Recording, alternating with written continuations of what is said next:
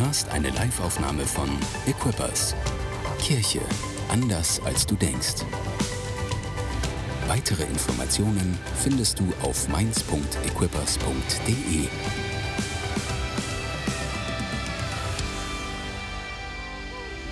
Jesus, danke, dass du da bist heute Morgen.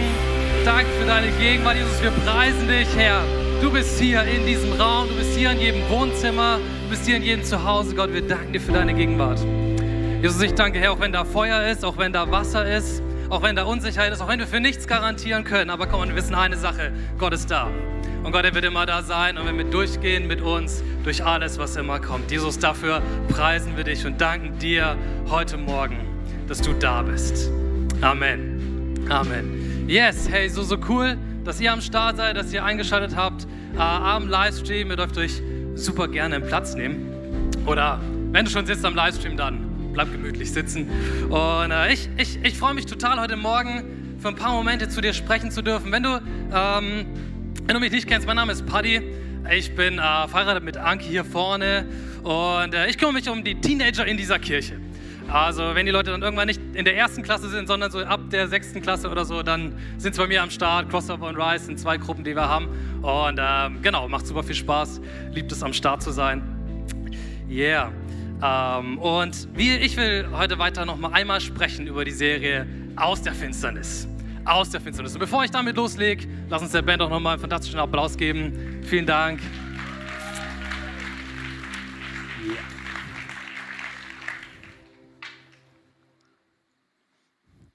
So cool. Yes, hey, wir haben die letzten sechs Wochen, den ganzen, die ganzen Sommerferien hindurch haben wir gesprochen über diese Serie aus der Finsternis. Aus der Finsternis. Genau gesprochen haben wir über das zweite Buch Mose, das Buch Exodus. Und ich weiß nicht, ob du dieses Buch kennst oder nicht, aber es erzählt die Geschichte von den Israeliten, vom Volk Israel. Wie Gott ihnen begegnet, wie er sie herausführt aus der Gefangenschaft, aus der Sklaverei in Ägypten, aus der Finsternis, in der sie sich befanden, hinaus. Und wenn du sie so ein bisschen miterfolgt hast, für mich war es so, ey, das war eine Mega-Serie. Warum? Weil dieses Buch, es ist voll davon, wie Gott ist.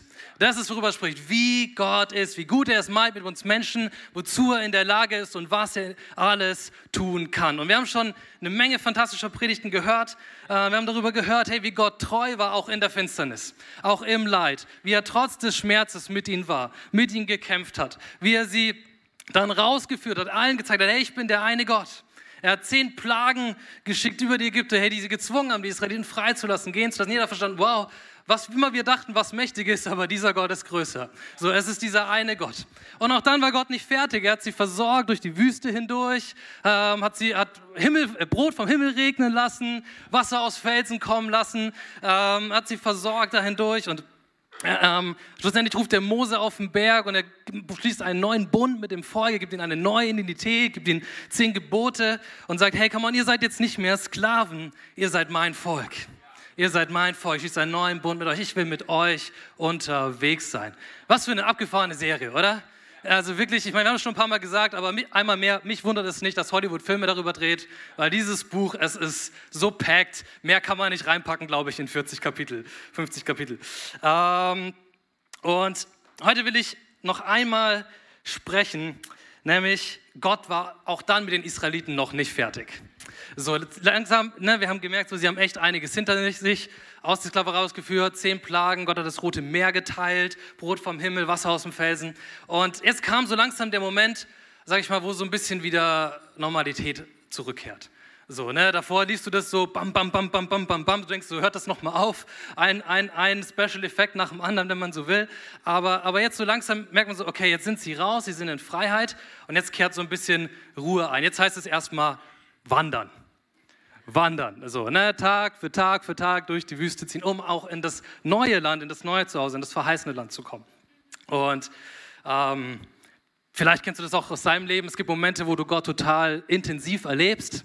So, wo, wo du vielleicht auf einer Conference bist oder hier in einer Session bist oder wo du zu Hause betest und du merkst, oh, Gott tut etwas in meinem Leben. Da ist ein Durchbruch, eine Situation verändert sich, seine Gegenwart kommt, ich kann ihn spüren, ich kann ihn erleben und alles ist irgendwie abgefahren. Aber dann kommt auch irgendwann wieder der Moment, wo du merkst, okay, jetzt irgendwie kommt der Alltag auch wieder zurück und es beruhigt sich wieder und ich bin wieder in meinen Routinen und in dem leben, was ich eben lebe. Und das ist so ein bisschen die Situation, in der sich die Israeliten befanden. Aber wie gesagt, Gott ist noch nicht fertig mit ihnen. Und kann man, ich glaube, Gott ist noch nicht fertig auch mit dir in deinem Leben. Gott ist nicht nur da und sagt, hey, ich will dir einmal krass begegnen und dann läufst du darauf für den Rest deines Lebens sein, sondern Gott, ich glaube, Gott möchte wirken in unserem Leben jeden Tag. Jeden Tag. Und deswegen, ah, ich glaube, es lohnt sich so sehr, noch einmal reinzugucken in 2. Mose was dort passiert. Und wir schauen mal an, was Gott tut. Gott ruft Mose noch einmal auf den Berg, auf den Berg Sinai, wo er davor ihm die zehn Gebote gegeben hat. Und da steigen wir mal kurz ein, äh, in 2. Mose 24, Vers 15 bis 18. Dann stieg er, also Mose, auf den Berg, den daraufhin eine Wolke umhüllte. Die Herrlichkeit des Herrn ließ sich auf dem Berg Sinai nieder und die Wolke bedeckte ihn sechs Tage lang. Am siebten Tag rief der Herr Mose mitten aus dem Volk äh, mitten aus der Wolke zu sich. Die Herrlichkeit des Herrn sah für die Israeliten aus wie ein loderndes Feuer auf dem Berggipfel. Und Mose ging direkt in die Wolke hinein und er stieg weiter auf den Berg hinauf. 40 Tage, 40 Nächte blieb er auf dem Berg. Das ist eine epische Szene, oder? Also ich weiß nicht, ich glaube, kein Regisseur dieser Welt hätte sie epischer schreiben können. Also eine Wolke auf dem Berg, sieht aus wie Feuer, Mose geht direkt rein und Gott begegnet ihm da drin. Also ich, ich weiß nicht, aber ich lese es und denke mir, man, was muss das für ein Erlebnis sein? Also was muss Gott 40 Tage lang dort zu Mose sprechen? So was muss er ihm alles zeigen über seine Zukunft und was er tun wird und was die Israeliten alles erobern werden und was noch alles geschehen wird die kommenden Jahrhunderte und Jahrtausende. Das muss doch eine absolut abgefahrene Situation sein. Und die nächsten sieben Kapitel lesen wir davon, was Gott zu Mose spricht. Und ich sage mal so, Mose spricht zu ihm ganz detailliert über den Bauplan, eines Zeltes. Und das ist kein Witz. Du liest sieben Kapitel lang, nimm drei Meter von dem Stoff, färb ihn in dieser Farbe, dann nimmst du Ringe in Gold, knüpfst es damit zusammen und dann baust du einen Tisch, der ist 1,50 Meter lang, 1 Meter hoch, 50 tief, den stellst du da hinein. Sieben Kapitel. Sieben Kapitel. Und mehr kommt da auch nicht. Danach ist vorbei. Danach geht Mose wieder den Berg runter. Und ich, ich weiß nicht, ich, ob, vielleicht kannst du dich damit identifizieren. Ich erwische mich dabei, wenn ich das, an diesen Punkt komme wo diese Kapitel kommen, wo ich so denke, okay, jetzt mache ich einfach den hier so, ne? Jetzt blätter ich das einfach durch. Ich versuche so einmal im Jahr die Bibel von vorne nach hinten durchzulesen und ich weiß immer so, am Anfang des Jahres mache ich ordentlich Strecke, weil da gibt es so recht viel, was man so überblättern kann. Dritter Mose, ja, komm, blätter einfach vorbei, weil da steht einfach nur drin, ne, so keine Ahnung, wenn du gelogen hast, nimm drei Kilo Mehl und Liter Wein, opfer das, so und das geht halt das ganze Buch Dritter Mose durch. Aber ähm, dementsprechend hat mich so ein bisschen herausgefordert, als ich gehört habe, was der Text ist für die Predigt heute, über den ich sprechen soll. Und ähm, ich hatte zwar so ein, zwei Gedanken dazu, aber ich habe gemerkt, wow, nee, da ist tatsächlich etwas drin. Äh, nichts, nichts steht in der Bibel ohne Grund, sondern wir können daraus etwas lernen, etwas nehmen. Und ähm, ich glaube, wir können etwas darüber lernen, warum gibt Gott Mose einen detaillierten Bauplan für ein Zelt. Was will er tun damit? Und ähm, Yes, die, die, die erste Frage, die sich hier stellt, ist ja, wie gesagt, warum? Warum, Mose, warum, äh, Gott, warum gibst du Mose diesen Plan? Und das, das verrät Gott tatsächlich. In 2. Mose 25, 8 und 9 steht, die Israeliten, sie sollen mir ein Heiligtum errichten, damit ich bei ihnen wohnen kann.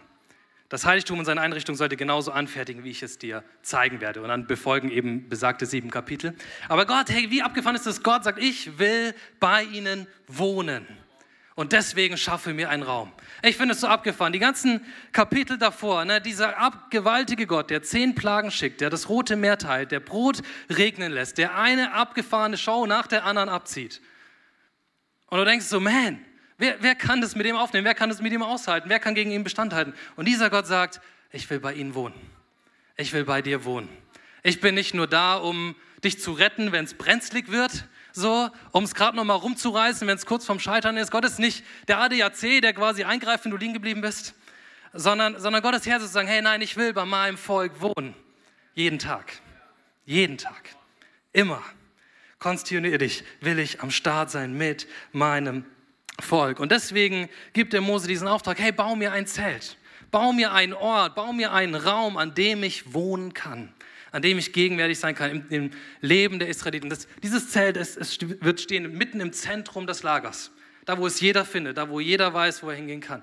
Bau mir, ein, bau mir einen Raum, schaffe mir einen Raum, wo ich wohnen kann inmitten des Volkes. Das ist der Auftrag, den Gott am Mose gibt. Und ja, wie gesagt, die Frage ist ja so ein bisschen, die sich stellt, okay, warum muss das so detailliert sein? Ich meine, ganz oft gibt Gott einfach nur so generelle Aufträge, so, ja, geh mal hierhin, mach mal das. Aber warum, warum so detailliert? Genaue Meteranzahlen, genaue Materialien, was auch immer. Warum, warum, warum gibt Gott äh, Mose so einen detaillierten ähm, Bauplan? Ich glaube oder ich vermute, dass Gott einfach wusste, dass es für uns Menschen und auch für die Israeliten, das ist für uns so oft schwierig, Raum zu schaffen für Gott. So oft ist es super schwierig, Platz zu schaffen, den Gott füllen kann. Ich, ich finde es so interessant. Ich meine, man sieht, wir sehen das bei den Israeliten direkt danach. Der Mose kommt dann von dem Berg wieder runter zu seinem Volk zurück. Und was macht das Volk nach 40 Tagen? So, sie haben Gott schon längst vergessen. Und by the way, sie haben sich einen neuen gebaut, ein goldenes Kalb, und das wandern sie jetzt rum und beten es an.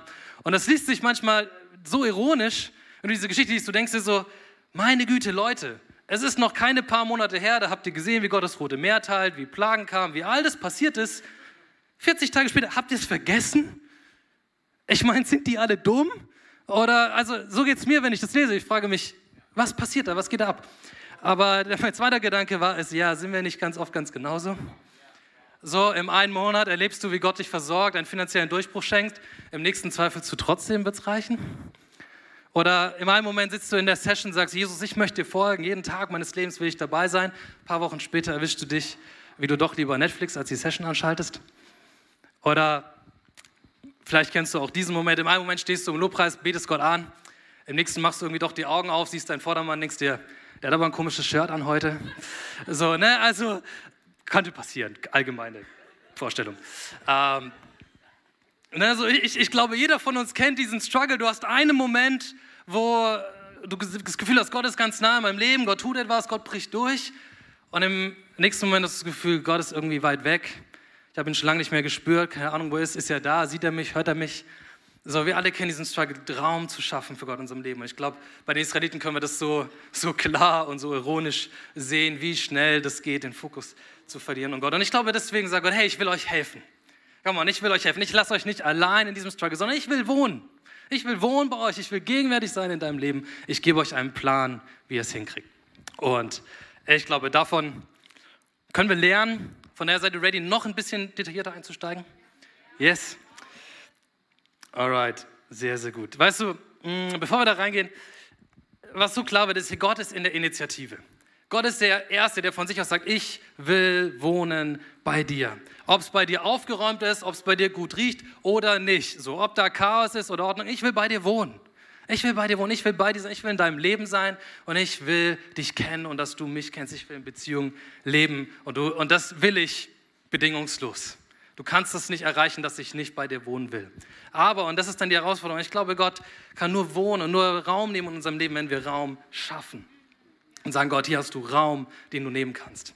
Gott ist nicht das SEK, das kommt und die Tür einbricht und sagt, hier bin ich, sondern, und kommt klar damit oder nicht, sondern nein, nein, nein, nein, nein. Er nimmt nur so viel Raum, wie du ihm auch gibst. Er ist ein Gentleman, sagt, hey, ich will wohnen in deinem Leben, ich will Raum nehmen in deinem Leben, aber hey, du musst mir die Tür öffnen. Und jede Tür, die du mir öffnest, die werde ich füllen und dann werde ich kommen mit deiner Gegenwart.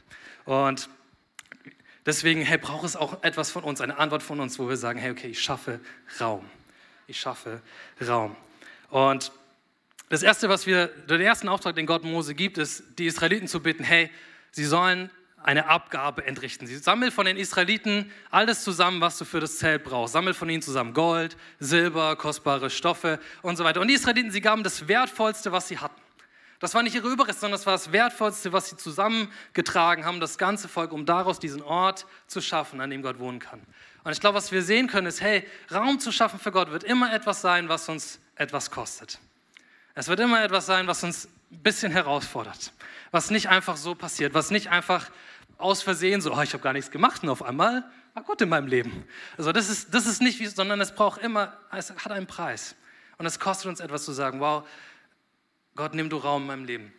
Ich habe das gemerkt bei mir so im letzten Jahr, so habe ich gemerkt, wie Gott mich herausfordert, Paddy, schaff noch mehr Raum für mich in deinem Leben. Und irgendwie, ne, Gott hat zu mir gesprochen persönlich, aber irgendwie ist das immer wieder aufgetaucht, auch wenn Leute für mich gebetet haben und so weiter. Immer wieder kam dieses Ding, hey, Party, schaff mehr Raum für den Heiligen Geist in deinem Leben. Bau die Dinge, die du baust, nicht aus deinem Skill, nicht aus deinem Wissen, sondern bau sie aus dem Heiligen Geist heraus. Und ich habe gesagt, yes, das will ich tun, aber ich habe keine Ahnung wie. Wie schaffe ich, Gott, Heiliger Geist, ich will, dass du durch mich wirkst, aber wie mache ich das? Wie kann ich das tun? Und irgendwann habe ich gemerkt, die Herausforderung für mich bestand darin, wie, kann, wie konnte ich Raum schaffen, dass ich angefangen habe, Dinge ein bisschen weniger vorzubereiten. Warum? Weil ich bin ein sehr detaillierter Vorbereiter.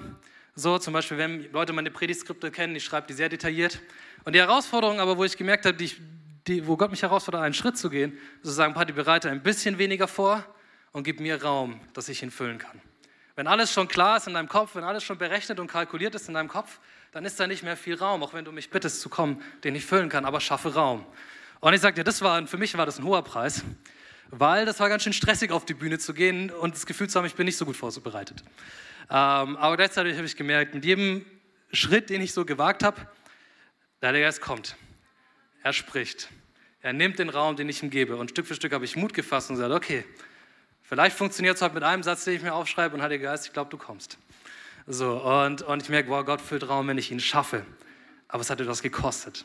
Und deswegen ist die Herausforderung an uns zu sagen, okay, hey, was muss ich vielleicht verschieben? Was muss ich zur Seite rücken? Wo muss ich eine Lücke schaffen, damit Gott sie füllen kann? Vielleicht ist es einen Raum zu schaffen in deiner Zeit. Zu sagen, hey, ich stehe ein bisschen früher auf oder ich verschiebe Dinge, die ich sonst mache und ich nehme mir morgens Zeit, Gott zu begegnen. Vielleicht ist es äh, Prioritäten zu verändern. Vielleicht ist es zu sagen, hey, Gott, in diesem, in diesem Bereich, bisher mache ich da mein eigenes Ding, in meinen Finanzen, in meinen Beziehungen, in was auch immer. Aber Gott, ich erlaube dir, komm du da rein. Du darfst dort sprechen. Du darfst mich dort verändern. Du darfst dort etwas tun was, was, ich glaube, es können unterschiedliche Schritte sein, wie wir Raum schaffen, aber es, die, die Sache ist, hey, es kostet meistens einen, einen Schritt Überwindung. Und zu sagen, Gott, hier ist Raum, fülle ihn. Meistens, oder es ist immer so, wir schaffen Raum, Gott füllt ihn und nicht, Gott drängt sich rein und dann müssen wir gucken, wie wir den Rest noch unterbringen. Sondern es ist, hey, schaffe erst Raum.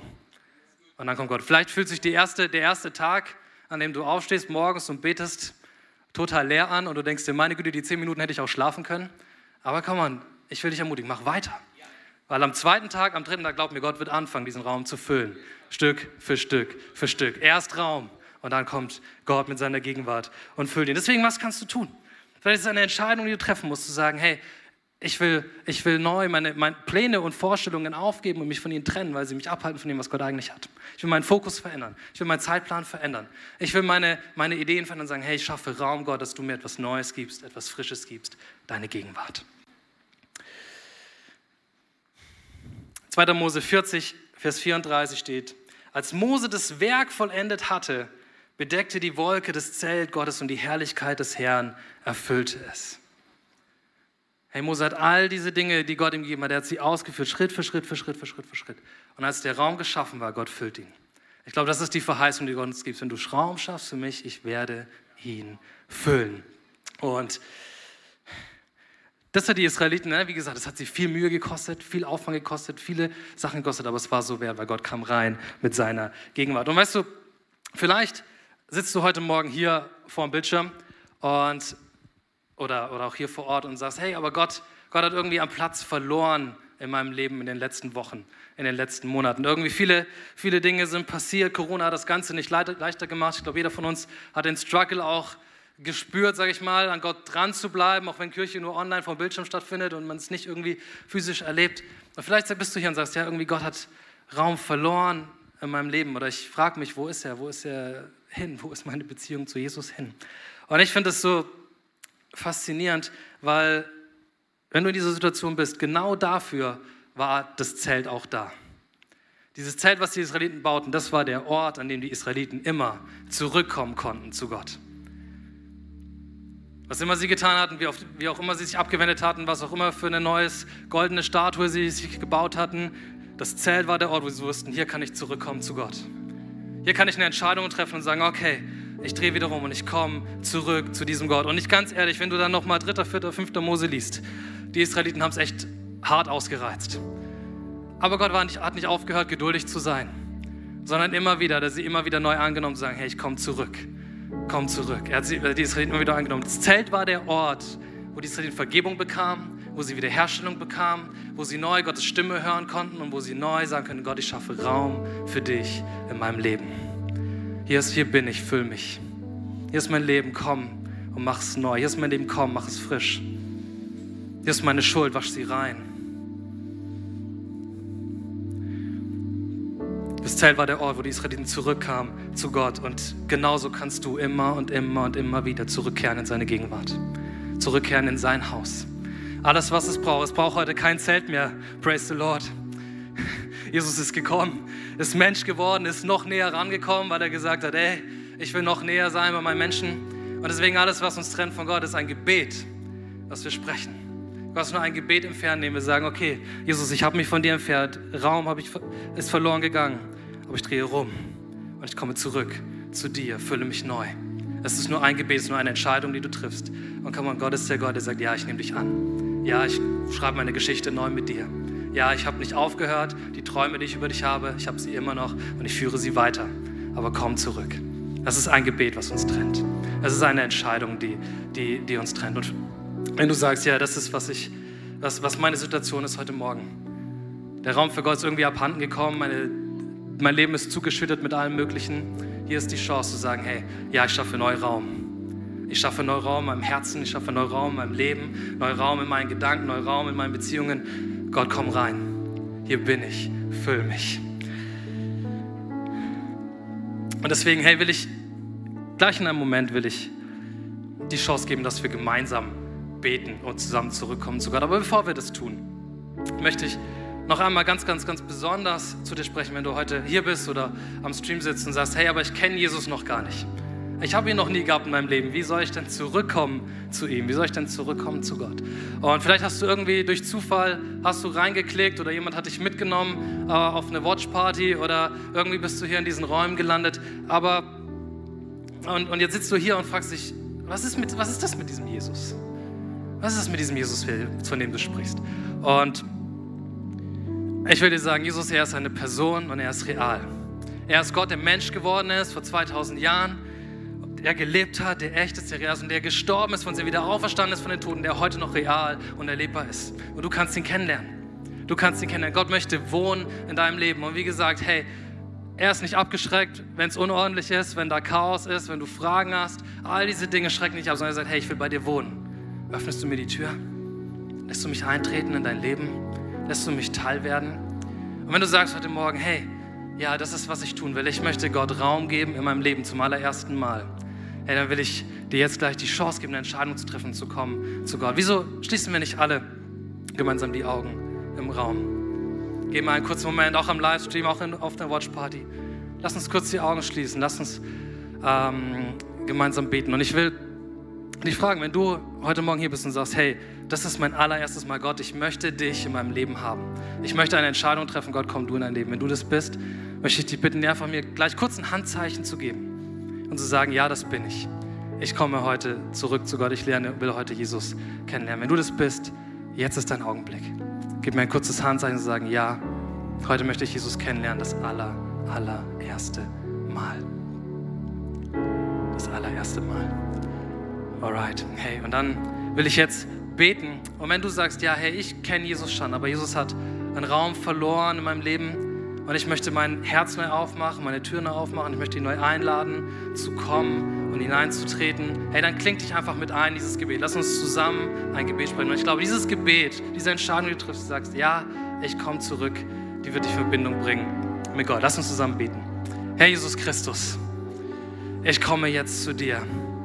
Ich schaffe Raum in meinem Herzen für dich. Gott, vergib mir, Herr, wo andere Dinge wichtiger geworden sind wo ich mein eigenes Ding gemacht habe. Ich komme heute zurück. Und Jesus, ich danke dir, dass du mich füllen willst, dass du in meinem Leben sein willst, dass du mich stark machen willst, dass du mich erneuern willst. Heiliger Geist, komm jetzt und mach mich zu einem neuen Menschen. Amen. Amen. Komm mal, lass uns einen Applaus geben und Gott nochmal preisen. Danke fürs Zuhören. Weitere Informationen findest du auf mainz.equippers.de.